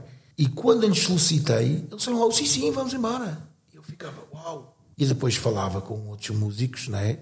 E dizia: pai, falei com o fulano. Ele disse: claro, Diego, então tu cantas bem, eles querem gravar contigo. E eu ficava assim, mas espera aí, isto é um, é um mundo, não é? E, e, as coisas são mesmo assim, porque eu, eu, eu, eu também vejo as coisas agora, agora vejo assim um bocadinho. Uh, e há coisas que, que, que, até às vezes sou alerta, porque eu sou uma pessoa muito libertina. Eu às vezes uh, vou a qualquer lado e se me pedirem para cantar, eu não, não, não sou rogado. Não, só se vir que as pessoas não sabem mesmo o que é que estão a fazer. Mas eu sou muito libertino. E às vezes a minha manager, agora, esta nova, pá, porra, pá, fogo, pá isto e aquilo, pá, tu não podes fazer isso. A magia, a magia da, da mistura, então, é, é não. É abrirmos para os outros, mas nunca deixarmos ser nós próprios. Não, isso nunca. Eu, há uma coisa que, que, que, espero nunca vir a perder, não é? Quando tu perdes a humildade e o chão que tu pisas, a coisa já não está a correr bem. Tens de ser sempre o mesmo. E a humildade e aquelas pessoas que. Houve muita gente que, houve muita gente que espiou no meu prato. Muita. Mas eu não deixei de falar com eles não deixei, nem, nem agora que, que eles estão, se calhar, numa posição abaixo de mim, mas eu não, não olho para eles de uma forma altiva. Continuo a falar com eles e eles próprios, é, da boca deles é que sai: Diego, onde é que tu estás? Mas essas pessoas que expiram foram pessoas que nunca, nunca acreditaram. Houve pessoas, houve até um músico que virou-se para o Vitor e disse: É pá, Vitor, tu pá, comigo nunca tocas, tocares comigo é difícil, pá, estás sempre ocupado e coisa e tal. E depois vais tocar com o Diego para a fábrica do braço de prata para ganhar 30 euros. E o Vitor disse-lhe na altura: O Vitor disse: Olha, no dia em que tu chegares ao que o Diego, quando canta, faz, aí eu vou tocar contigo. Foi mesmo assim. No dia em que tu fizeres o que o Diego faz, que é chegar às pessoas da forma como ele, como ele chega e, e, e sairmos do palco e ver pessoas a chorar, porque naquela hora eu tive uma senhora que me estava a ver na fábrica do Braço de Prata, uma senhora já com, com 70 anos. E eu saí fora do palco e vi a senhora a chorar. E eu fiquei até aflito. Fiquei aflito, juro. E nem sabia o que dizer. E o Vítor disse-me: aquela senhora está a chorar. Eu fui lá falar com a senhora e a senhora disse-me: olha, você transportou-me à minha juventude, no, em, acho que ela era de Elvas. Em Elvas, nós vivíamos numa casa e tinha um acampamento de ciganos. Eu à noite escapava-me e ia para o pé deles ao pé da fogueira e você transportou-me a esses momentos. Aqueles foi dos melhores momentos que ela teve na vida dela e que vivia ali com eles e que, e que as noites todas escapava-se e, e, às vezes até roubava comida de casa para levar para eles isso tudo. Na zona de Elvas, acho eu. E ela, aquela senhora chorou, vive, reviveu aqueles momentos. E isso são coisas que não há caixa nenhum que pague isso. Não é? não. Esse toque é, é único. Nós estamos já na reta final. Uh, a não ser que haja coisas para dizer ainda, que o Diego tenha coisas para dizer. Não, eu não tenho. Eu estou eu, eu, eu a seguir mesmo a conversa no fio em que ela. Eu sou assim, eu, não, eu nunca preparei nada. Bem-vindo, bem-vindo, bem-vindo, bem-vindo. Aliás, eu nunca preparei nada e, e se, um, se, um, dia vocês forem ver um concerto meu, acho que o Gitel já foi ver, eu tenho sempre as letras à frente, até as letras das minhas próprias músicas e no Teatro São Luís também tinha. Sim, sim. Eu não me recordo das. das e, e, agora aconteceu uma coisa engraçadíssima na terça-feira em que eu estava a cantar um tema meu e deu-me uma branca, e muitas vezes me dá, não sei se é do cansaço já, não sei. E eu estava a cantar e disse-lhes em espanhol e continuei a cantar no mesmo tom, no mesmo tom da, da, tonalidade e disse: Já me esqueci da letra em espanhol, sigam. E as pessoas não, nem notaram, porque eu cantei aquilo dentro da tonalidade e os músicos seguiram, não é? Porque... Interessa o sentimento. É. Então, olha, nós aqui já falámos sobre as portas da indústria, quem é que é dono dessas portas e esse gatekeeping. Falámos de monopólio, falámos da cultura e do Estado, Falamos da, da precariedade de, de, quem quer viver da música. Falamos da exploração dessa precariedade. Uh, falamos também da importância do flamenco. Falamos do flamenco cigano, do flamenco paio. Falámos do reconhecimento ou não de, da matriz cigana no flamenco. Uh, só ainda não falámos do Puerta del Alma. Não queres terminar só? Dizer-nos qualquer coisa sobre esse disco. O que é que é para ti? Para mim, além de ser o meu primeiro disco, né? É, obviamente, é, tem, tem, obviamente, por ser o primeiro, tem muito que se liga. Mas eu, aquele disco foi feito com todo o carinho do mundo, porque eu vou. É uma coisa que eu. É como um filho? É, porque, mas não é um filho só meu. É um filho de todos os que participaram, por uma simples razão. O disco foi todo pago, foi tudo pago, mas pago o estúdio, pago o trabalho de editor, pago o trabalho de mixagem. Os músicos receberam zero. E tive N de convidados que vieram tocar pelo carinho que me tinham e pelo carinho do projeto.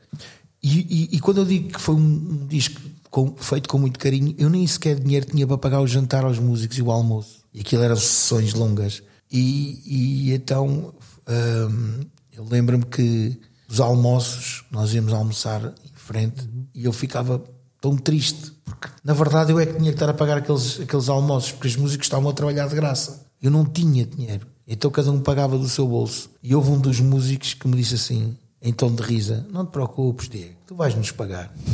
E graças a Deus eh, estou a conseguir eh, pagar e, e porque eles eh, merecem os cachês que estão a receber agora. E não é só pelo que eles tocam ou se são profissionais ou não, é pelo, por, por tudo. Porque quando tu estás a gravar um disco em que não tens dinheiro para pagar aos músicos, em que eles estão ali 4, 5 horas, 6 horas, um dia inteiro, saem cansados porque tem que se repetir take atrás de take, coisa tudo. E depois chegas à hora do almoço e cada músico não era mais que se calhar 8, 10 euros, nós estávamos a comer em refeições económicas e não teres aquele dinheiro para lhes pagar. Até os convidados que vinham de fora tiveram. Eu lembro-me que o Tatanka veio uh, e não tinha, não tinha jantado almoçado. E eu não consegui lhe dizer, eu, vamos que eu vou-te pagar o almoço. Ele percebeu no meu olhar e disse: Não, vamos embora, eu é que pago a ti. Disse: Não, não, eu tenho dinheiro para pagar o meu. E ele pagou o seu próprio. Quando para pagar, ele tinha pago os dois, pagou o meu e o dele. E essas coisas, não, isso não há dinheiro que pague. Por isso é que eu digo que o Porta da Alma foi feito com muito carinho. Porque mesmo o trabalho do Vitor, apesar de ser da banda, não é? E, e participou de coração, o Vitor até às 11 horas estava no estúdio até às 11 horas a martelar a cabeça ali, pimba, pimba, não quero isto aqui, quero isto aqui lá. Se eu tivesse que pagar aquele trabalho. Para terminar, não sei se tens alguma coisa que, que achas que ficou por dizer, alguma mensagem que. mensagem ou palavras de comunidade cigana que tem o sonho de ser artistas e da dificuldade que tem para, para poder concretizar esse sonho. Se tens alguma palavra para lhes dizer. Olha, hum, eu vou falar pelo geral Vou falar pelo geral primeiro e depois vou falar da, da, minha etnia. No geral, é nunca desistir dos sonhos. Nunca. Por mais que as pessoas digam que, que, que, não, que não vai ser, que não vai acontecer, isso aconteceu-me a mim. E por mais que essa palavra seja batida, nunca desistam dos sonhos. Não, a música acaba por ser também. Tem, tem um lado muito bonito, mas também tem o lado da, desilusão. Muitas vezes. Uh, como é que eu, uh, porque nem toda a gente pode chegar ao nível superior, não é? Há pessoas que depois ficam no nível intermédio, há pessoas que nunca saem do, do primeiro nível. Isso depois já, já vai de não só do aparelho vocal ou, ou, da tua arte que tu tens a fazer, seja com qual, qual seja o instrumento que for. Porque a música também é, é muito a sorte, sabes? Com as pessoas com quem tu te relacionas, porque essas pessoas muitas vezes levam-te de patamar em patamar. E é preciso estar no sítio certo à hora certa. Mas nunca desistir dos sonhos. Isso, isso é o geral. Agora, para a comunidade cigana, para a minha comunidade, o primeiro conselho que eu ia dar nem é ao próprio músico ou à própria criança, é à família. Sabes? Porque se tu fores criado de uma forma em que te digam que é possível fazeres outra profissão, independentemente de ser a música, seres doutor, seres engenheiro, seres o... ninguém te pode dizer o que é que tu vais ser. Eu acho que quando as pessoas te, te dizem tu tens que ser isto, as coisas nunca correm bem. É, eu já passei por muitas fases na minha vida. Eu, eu, eu, já pensei em desistir da música muitas vezes. E não foi a pandemia, foi muito antes da pandemia. Uh, já tinha pensado. Porquê? Porque eu, tinha, eu vinha de um estilo de vida em que nada me faltava, porque fazia a vida de comerciante e que na altura que eu andei na feira ganhava-se muito dinheiro, era o tempo das vacas gordas, e fazia uma vida muito arregalada de tudo o quanto queria. E quando quis entrar na música a sério, enquanto foi brincadeira, era tudo muito bonito porque eu ia para a feira, mesmo que não ganhasse dinheiro na música, tinha ali a feira. Mas quando eu quis entrar na música a sério, aí eu comecei a ver as dificuldades. Porquê? Porque comecei a deixar a outra vida e dedicar-me à música a sério. Aí eu comecei a passar dificuldades. E graças a Deus tenho uma família, tenho a minha esposa que sempre me apoiou. Isso é outra das coisas que. Isso é outros debates. Em relação à música, não, nos gigantes, tem que, tem que começar na, na raiz, sabes? Houve uma altura em que a minha família, há 10 anos atrás, ria-se de mim e dizia: Oh, pá, tu és maluco, pá. tu vais mais a vender para a feira. Ninguém acreditava em mim. Hoje em dia, hoje, no presente, dizem-me assim: onde é que vais agora? Qual é os concertos que tens? Aí, pá, estiveste nos Açores, aí, estiveste ali. Tu estás cheio de dinheiro, pá. Porquê? Porque eu nunca me deixei abater. E tive sempre um pilar, que é a minha esposa, em que sempre me disse: Eu vou atrás de ti. E o que tu fizeres é onde eu vou. E sempre acreditou. E agora a minha família respeita-me. Mas tive que provar. Estamos a terminar, mas podes só falar eh, um bocadinho sobre esse projeto no bairro de Santiago, em Setúbal? Eu sei que aquilo são miúdos de, de bairros desfavorecidos, ali de, de, do Conselho de Setúbal, e que faltavam muitas aulas. Então foi criado, através do professor Pedro, que é uma alma gigantesca, tem um coração gigantesco, criou as aulas de canto, as aulas de baile. E então o que lhes é dado a eles é dizer assim: se vocês querem frequentar a vossa música, as vossas escolhas, a vossa cultura, não podem faltar. E a verdade é que aquilo tem estado a funcionar. É um intercâmbio que eles gostam, porque acabam de gostar, porque estão a cantar o que eles gostam, não é? Eles até estão a fazer um tema que é o Rosa Maria, do Camarão, eles têm estado a ensaiar para isso. E se calhar, se esse, se esse experimento até resultar, podia-se passar a outras escolas, não é? Porquê? Porque os miúdos não iam. Os miúdos em... faltavam às aulas todas. E desde que lhes foi dado isso, foi, foi, foram comprados agora carrões para eles, foram compradas guitarras e os miúdos estão ali. Não é? Agora, obviamente, isso também tem que ser passado em casa, não é? Porque é, isto tudo começa em casa. Porque se, se, eu disser aos meus filhos: Ah, para que é que tu vais para a escola? Pá? Para que é que tu vais para aqui? Para que, é. Então não havia Diego Algaves, não havia Giteles, não havia. Não, não havia essas pessoas assim que eu, que, eu, que eu tenho muita estima. Não havia Bruno Gonçalves, não havia a rapariga do Porto que é atriz, a Maria Gil, não havia essas pessoas. Porquê? Essas pessoas não se deixaram corromper pelo, pelo que nos é ensinado, porque é verdade. Eu falo para mim, eu fui corrompido por isso. E depois, claro, ganhava dinheiro dali, era o meu sustento. Mas no momento em que eu conheço um, outra oportunidade que me é dada e que ninguém me diz em casa, porque eu só comecei a ser cantor profissional depois de ser casado. Eu não tinha pressão dos meus pais a dizer vai para a feira. Não tinha, não tinha nenhuma pressão. Tinha a minha esposa que desde o momento em que ela acreditou, em que eu acreditei, ela também acreditou. E, e, e isso é o que se tem que incutir, desde miúdos. Pá, tu podes ser médico, podes ser pedreiro, tu podes ser construtor. Isso é o que se tem que começar a meter nos miúdos ciganos. Ah, eu fiquei maravilhado, eu vi outra vez uma entrevista de um miúdo cigano, que é o Israel, que está no segundo ano de, de, medicina. de medicina. Onde é que isto era possível há, há 30 anos? Os gitelos. Quando me disseram o que é que ele, o que é que ele era, eu disse: o quê? Isso, a mim, isso, isso é a minha defesa quando falam mal dos ciganos. Eu tenho isso como bandeira. Quando, porque ninguém gosta de ouvir ninguém gosta de ouvir falar mal do que é deles. Não me venham dizer que é racismo ou deixar de ser racismo. Ninguém gosta. É verdade. A mim dói-me quando me dizem.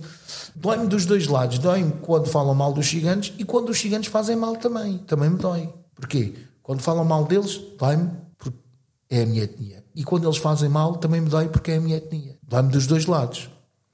E então, as defesas que nós temos, eu falo por mim, é apresentar casos como os Gitelos, como a Maria Gil, como o Israel e como é miúdos que estão a aparecer agora com curso superior. Isso é a minha defesa. Isso é o, o, o porta-bandeira que a gente tem que trazer e dizer assim. Houve uma pessoa que, que me disse, um produtor, e ele disse-me uma coisa que, que vai ficar gravada para sempre na minha vida. Diego, tu antes de ser cigano, és português. E se tu tiveres que ir representar Portugal, seja no que for, levas a nossa bandeira, o do nosso país Tu, se tiveres que ir para a guerra, no teu capacete não diz cigano, diz Portugal. Tu, se tiveres que ir cantar no Festival da Canção, não diz que és, és português. E, é, e, isso faz todo o sentido. Eu nunca senti o que era racismo de perto, nunca senti. Aliás, eu sempre lidei mais com as pessoas que não eram ciganas do que com os ciganos. Eu nunca senti o racismo na pele. A única coisa que eu senti nem foi racismo, foi rir-me dessa pessoa. Foi perguntar-me se os ciganos tínhamos cartão de cidadão. Foi a única coisa que nem, nem senti isso como um racismo, senti como uma ignorância. Porque afinal, o cigano é uma palavra que se dá a uns costumes ou uma etnia. O meu cartão de cidadão diz nacionalidade portuguesa. Não diz lá Ciganolândia, diz Portugal.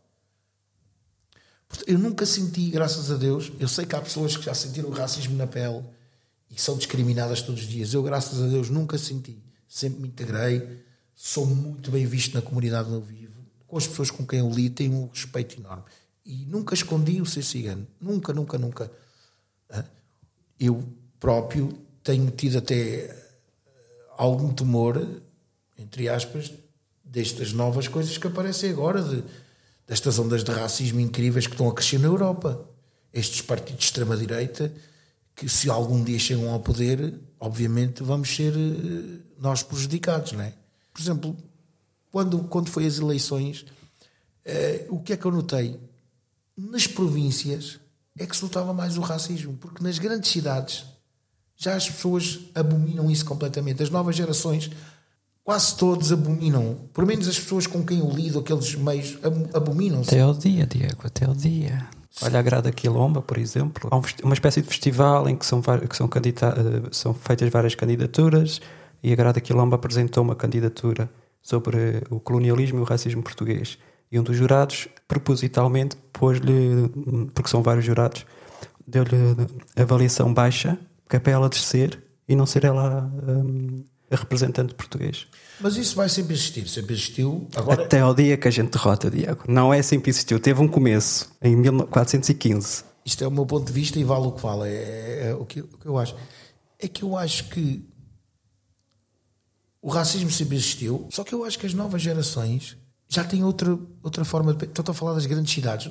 Porque se formos a ver aquelas, aquelas zonas mais provincianas e onde se viu mais a onda do racismo, são pessoas também que já estão um bocado envelhecidas, né? já são pessoas que, que coisa, né? porque as, as, grandes cidades, não estou a dizer que não há racismo nas grandes cidades, que o há, mas no meio. Tens confiança nas novas gerações? Tenho, e nos meios onde eu me mexo, atenção, pode ser também meios artísticos e o artista, o artista, a pessoa da arte, da cultura, tem uma mente mais aberta o racismo não entra na cultura. É, é muito raro, muito raro. Como eu também não senti muito racismo na pele até, até ao dia de hoje, estás a perceber? Sou acarinhado. Também se calhar vejo isso nos, nos meus olhos. E se calhar há pessoas que já não veem isto com tanta clareza como eu, não é? Agora, que o há, não é? Senão vocês não estavam aqui nesta luta. E eu sou das pessoas que, sempre que posso, obviamente, não me meto muito em política. Isso é uma coisa que eu não me meto a política e a música não, não, não quadram. Agora, tudo o que seja. Há muito que se diga sobre isso. É, mas... mas tento. Ok, eu sou músico, não estou aqui com cores partidários. Um... A política não é só partidária. Não, mas quando. Mas, mas sim, sim. Mas, mas tento, tento, Mas achas que não fazes política com a tua música? Eu, eu, penso eu que não. a questão é, então, o que é que é política para ti? Mas isto é, estamos a abrir, estamos a, abrir a discussão novamente. Já, já dava um, take 2. Isto é um novo episódio. Não, mas eu. Mas eu vamos, vamos marcar isso. É, pai, eu com a política tento sempre fugir um, fujo, um bocado. Não disso. faças, não faças. Não, não, não vale a pena. Mas olha, há coisas que eu. Há coisas que eu gosto de sempre participar e que gosto de ter, marcar presença. Quando eu, quando eu me identifico com as coisas, eu gosto de marcar presença. E, e, sobretudo também para, para limpar um bocado a imagem que as pessoas às vezes têm dos gigantes, que nem todos somos. Estão, eu acho que o, o mal já nasce connosco, não é? Se és bom, és bom, seja a cor, seja, seja que etnia for, seja que qualidade for. Sim, Sim. também não se deve sentir eh, responsabilidade por uhum. pertencer a uma, uma, uma uma etnia, uma comunidade, por mais. Eu acho que quando uma pessoa é má, não, não, não, não, não, não tem cor, não, és mau, és mau, não interessa a cor, és mau. É, não, não estamos aqui a olhar a cores nem a etnias. É, há pessoas que são, são más mesmo, deles já não, não há volta a dar. É? Eu olho sempre com olhos de ver, como eu costumo dizer. Não olho a cor, vejo a pessoa, não me agrada, não, não falo mal dessa pessoa. Bom dia, boa tarde, siga a minha vida. Ah, sim, isso, isso seria no campo do ideal em que só o nosso olhar só só se centraria naquilo que é a pessoa. Mas, Mas o nosso olhar é influenciado e a maneira como ela própria olha, ou a maneira como fixamos os olhos, é determinado pelos preconceitos que estão inerentes em nós. Sim. Há campos que escolhemos e há sítios que ignoramos em função desse, desse preconceito. Mas isto daria para uma longa, longa, longa conversa. Vai ficar agora assim, como uh, uh, apetite, para abrir o apetite para uma próxima vez. Sim, Diego. Ahm, obrigado, foi um gosto. Obrigado eu por me terem estado aqui a aturar não sei quanto tempo. Não, nada disso. Pelo, Não, nada nós, pelo contrário. Pelo contrário. Este foi o 13 episódio do Viemos para Ficar. Fizemos o ano e partilhem bastante aí nas redes, porque pode ou pode não haver um prémio para quem partilhar mais. É isso, Viemos para Ficar, 13 episódio. Nós estamos de volta em breve. Saudações antirracistas.